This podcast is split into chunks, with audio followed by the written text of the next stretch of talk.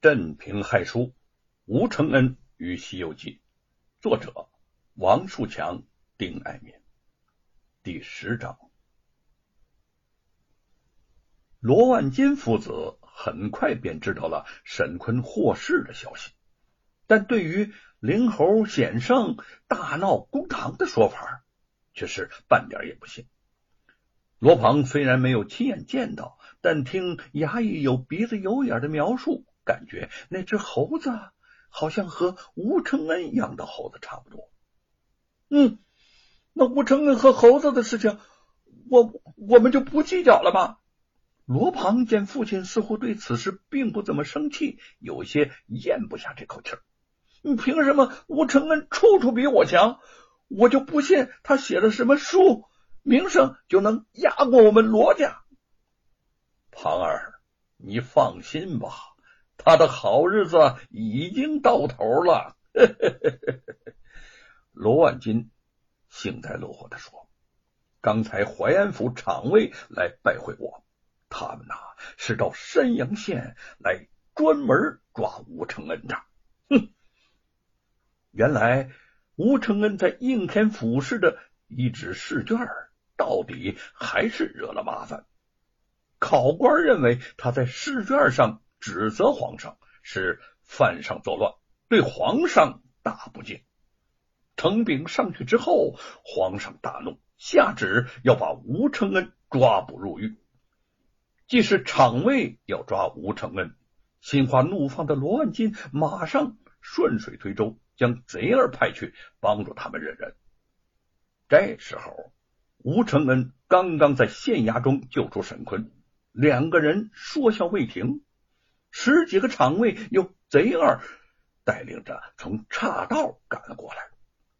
贼二指着吴承恩对厂尉谄媚的说：“看啊，那个瘦小枯干、长了一张猴子脸的，就是吴承恩。”厂尉一拥而上，迅速包围了吴承恩和沈坤。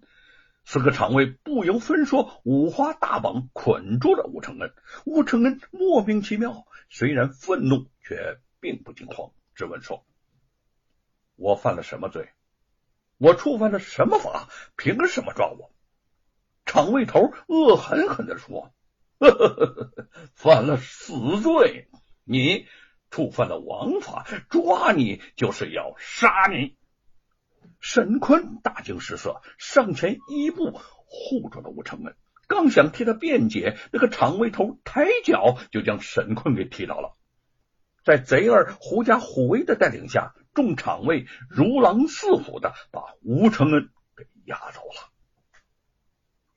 吴家客厅里再次哭声一片，上次是为了沈坤，这次是为了吴承恩。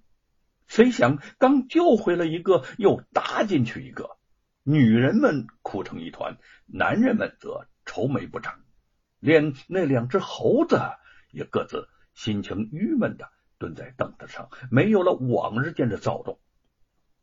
吴母听说这个吴承恩被抓，是因为他在科考中所做的一张试卷有关，顿时更加生心。哎呀！得罪皇上可非同儿戏呀！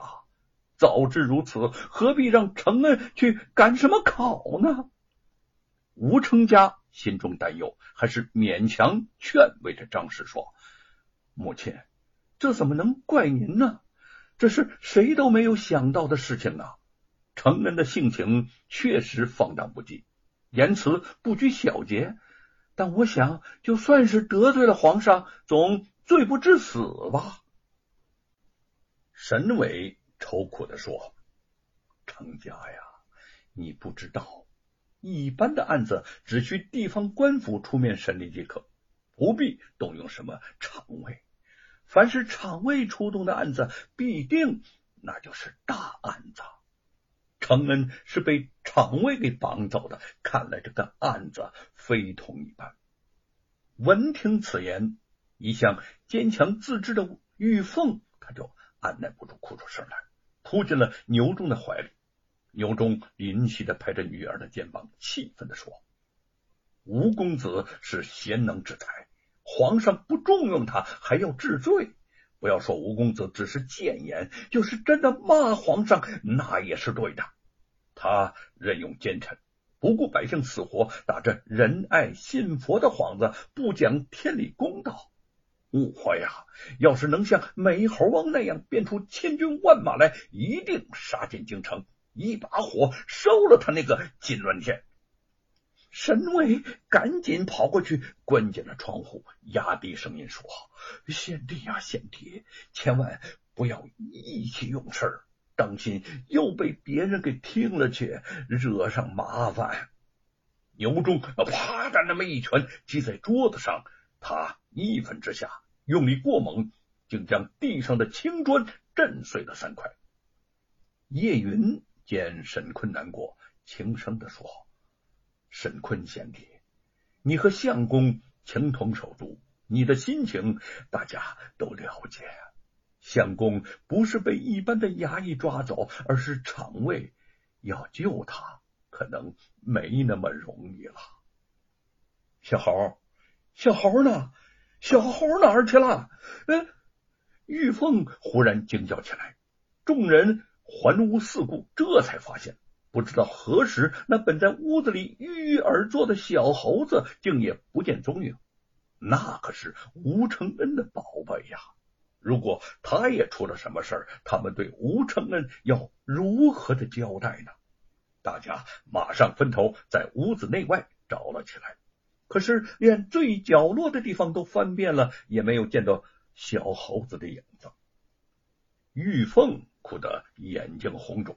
呆呆的坐着，晚饭一点都吃不下去。那只大猴子似乎也能感受到他的悲痛心情，乖乖的蹲在一边陪着他。牛忠轻声的说：“凤儿，听父亲的话，你就吃几口饭吧。你就是愁死也换不回吴公子啊！父亲知道吴公子在你心里头有多重。”可这有什么办法呢？这就是命，人不能跟命争啊！玉凤咬牙说：“我不信，不信，那不信有什么用呢？连小猴子都不见了，我想这是天意呀！哎呀！”牛忠一声长叹，玉凤痛楚的闭上了眼睛。一滴鲜血从他紧咬的樱唇之上慢慢的渗出，无比凄艳，也无比的哀伤。